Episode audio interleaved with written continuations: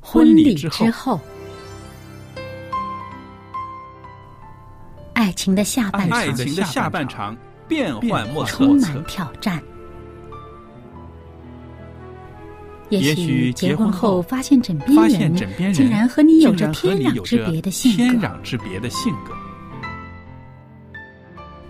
原来原来性格不合真的会有问会题有。问题。嗨，到时再说吧。哦，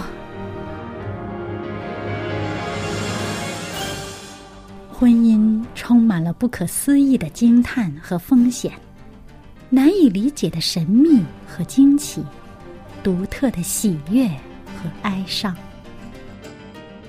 婚姻生活，此一时风平浪静，彼一时怒涛万丈。幸福的婚姻不不是是没没有有冲冲突的，而是而是有有能能力力解解决决冲冲突突。两个人总比一个人好，因为二二人人劳劳碌碌同得同美好得的美果好的效果效。夫妻夫妻是一是起一起承承受受生生命命之之恩恩的的。爱到到永永远远，爱到永远。爱到永远。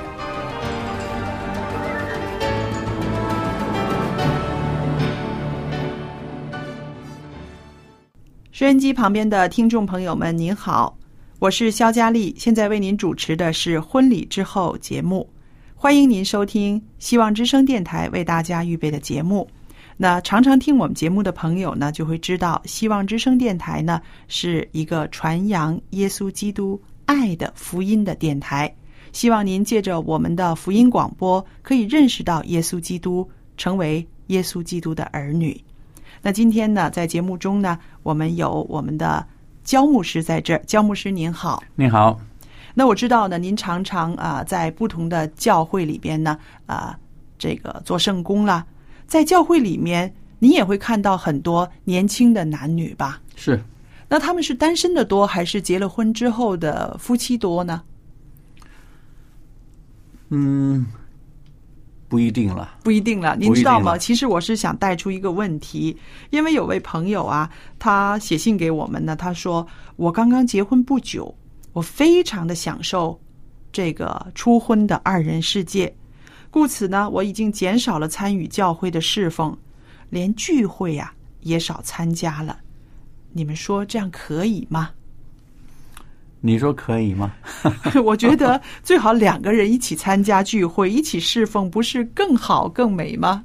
就是啊，实际上二人世界呢，嗯，享受我讲，他能够从一方面，新婚夫妻呢能够享受二人世界呢，这是好事情，我们称称作蜜月嘛。对，但在这个时候呢，他不要把这个和教会的侍奉等等呢，就是对立起来。对，当然，我想你出去度蜜月这段时间里面，可能没有到教会里面请些假，这是情有可原的。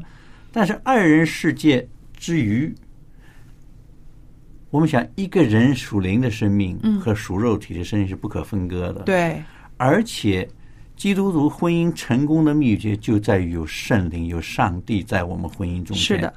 如果我们只是追求二人世界而忘了上帝，嗯，最后这个婚姻呢就出问题了。，对，因为我们常常强调，在婚姻里边呢，我们是有一个三角的对爱，对不对？耶稣基督，然后一个男人，一个女人，这样子的爱呢，它才能够有这个川流不息的这个循环，是不是对？我喜欢用这个三角。我们知道三角形的就像一个什么金字一塔上那个金字塔，一样，上面一点是上帝，嗯，下面两点是这夫妻二人。，对，所以当我们都向上上面一点靠拢的时候，嗯，我们这两点之间关系呢就会缩短，缩短，对自然就缩短了。对，所以离上帝越远，人和人之间关系越远。嗯嗯嗯，所以我们向上靠拢靠拢，人和人之间关系呢，夫妻之间关系就越来越亲密。是的。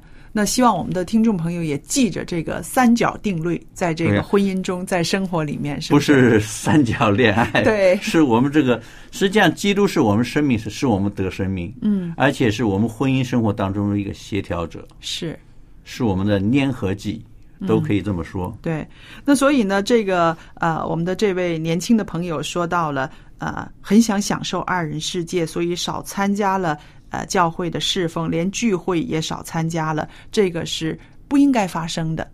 对，这是不应该发生的了。如果作为一个基督徒，他们如果想做一个很有很幸福的家庭，参加聚会，让人看到他们婚姻生活的这种幸福，嗯，实际上也是为主做见证，是的，不是因为个人为了自己幸福开心而和世界隔离开。嗯，上帝是要我们进入这个世界，不是和世界隔绝。是的。在这儿呢，我就再想问一个题外话啊，在教会里面哈，有很多年轻的男孩子，有年轻的女孩子，那教会里面也很容易成为一个啊、大家彼此认识，然后进入恋爱的这个一个一个一个场所了，可以说是是不是？好了，如果能够顺利的结成夫妇夫妻，那的确是美事一桩。但是是如果在谈的时候发现不对，这个人不适合我，那两个人就说俗语说崩了，嗯，分手了。那分手了的时候呢，有的时候有一方呢就会有一个啊挣扎了啊，他还在这个教会里面，我们已经分手了，我还要在这个教会里边吗？在这儿继续下去的话，我是不是觉得嗯比较难向大伙儿交代呀？又或者是觉得没有面子啊？那这些问题，我相信呃您也听过也见过，是不是？在这儿可不可以给我们一些年轻朋友、年轻的呃弟兄姐妹们一些啊、忠告呢？的确，我们是有碰到过这种情况。嗯，两个人谈没谈成，对结果呢，就有一方或者双方呢都不到教会来了，怕在教会里再见面。嗯，实际上呢，我觉得这是大可不必了，嗯，因为本来是选择，是对不对？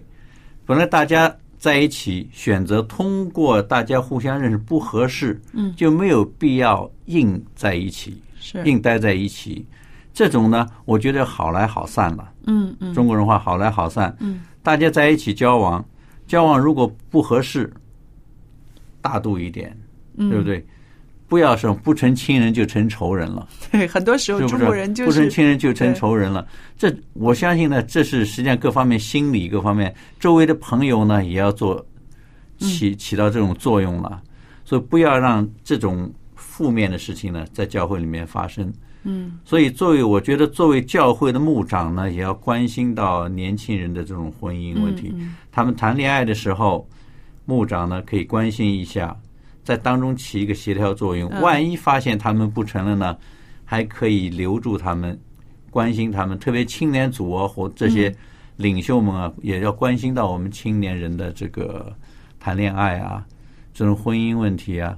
所以这方面呢，教会是有很多工作要做，嗯，要细致的工作，不是粗粗线条的工作。，对对，其实呃，在这个呃恋爱告一段落的时候，的确在心理上呢有一些会有一些障碍的。这些障碍克服的时候，有的时候一个人呢他自己可能真的是走不出去，钻牛角尖儿啦，或者是啊、太好面子了，这些是需要啊、一些个教会里面的长辈或者是年轻人多关心他，是开解他。是其实想清楚了，没有什么人是谈一次恋爱就成功的，你说是不是？不是嗯不多的，我觉得不多的。如果是你在结婚之前，你发现两个人有那么大的距离，没有结婚，和平分手，也不见得是一件坏事。对，因为这个，所以我们在这里呢，也不鼓励大家闪婚了。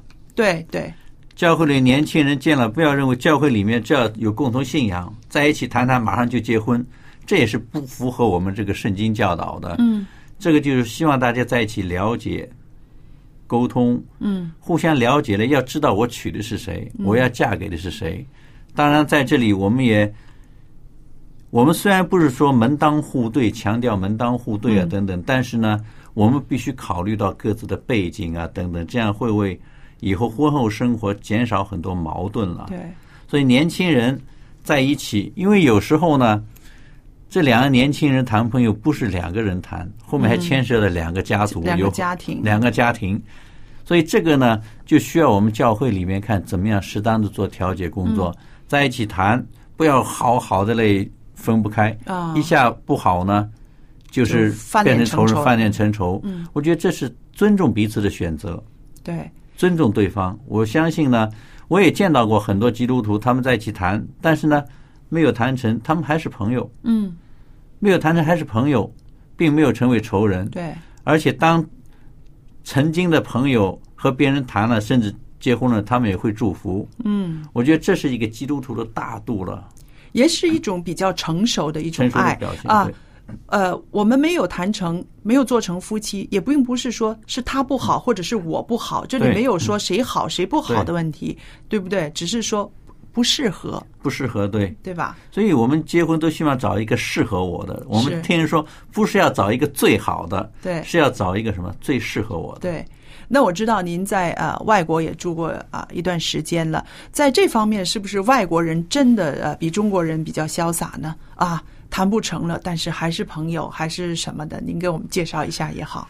这个也很难说了，我觉得跟人性格不一样，因为我们学习过有不同性格的人，嗯，就会对这种同样的事情，不同性格人不同的反反应所以国外呢，当然欧美国家他们比较外向的人比较嗯多，碰到这种事情呢，他们自己帮自己容比较容易化解，想得开。嗯中国人呢，相对来说内向的人比较多呢，这方面有可能想不开的人呢，比例可能会多一点了。嗯，这个呢，我觉得不是什么生死大问题，对，关键当出现问题，我们要有要有一个教会在后面呢，嗯可以支持他们、对，开导他们，让他们从这个低谷里面走出来。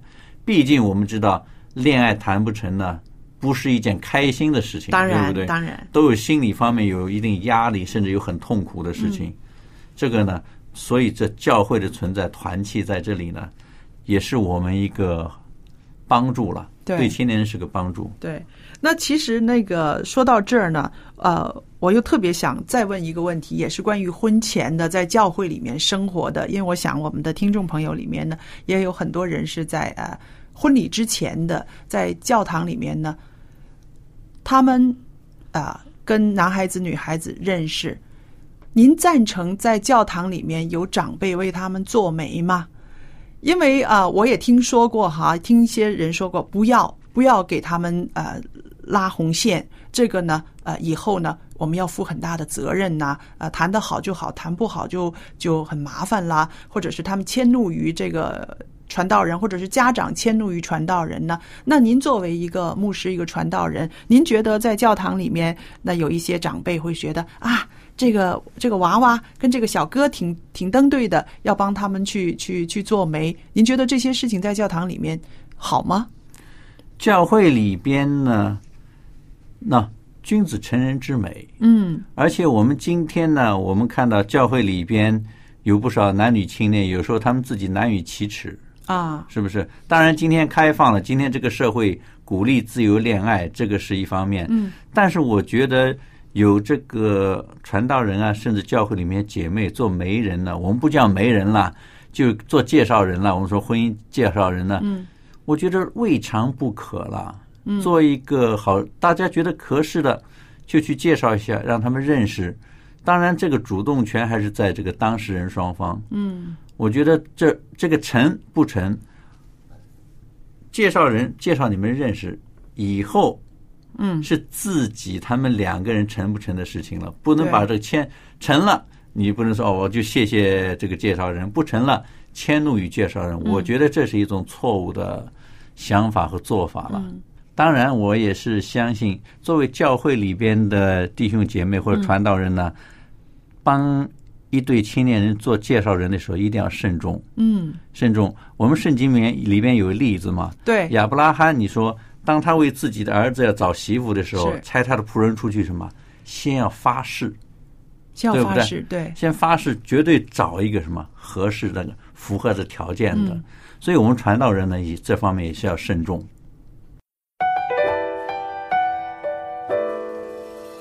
当你孤单的时候，不要气馁；当你在十字路口，不要徘徊。当你难时候擦干泪水。当失望的时候，不要放弃，不要放弃。嗯。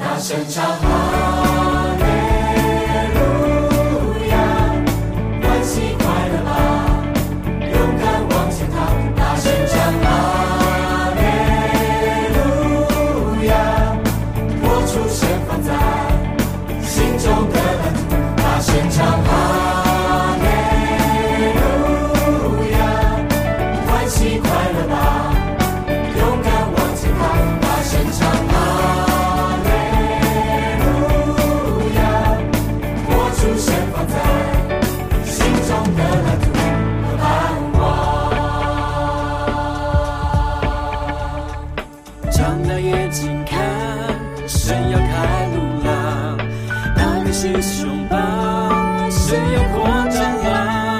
张大眼睛看，神要开路啦！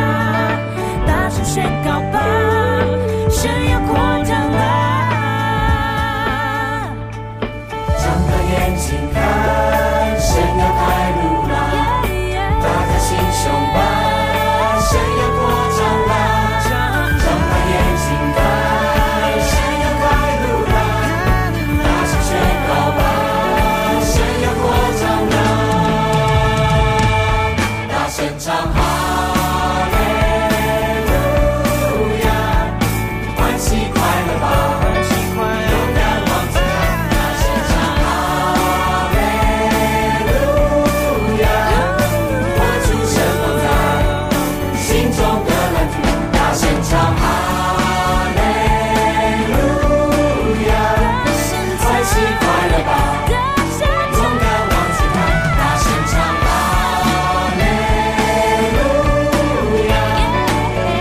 喜快乐吧。勇敢往前看，大声唱哈利路亚，活出神放在心中的蓝图和盼望。大声唱哈利路亚，欢喜快乐吧，勇敢往前踏，大声唱哈利路亚。我出神放在心中的蓝图和盼望。紧紧抓住它，就会有希望。所以不要放弃，不要放弃，不要放弃。啊！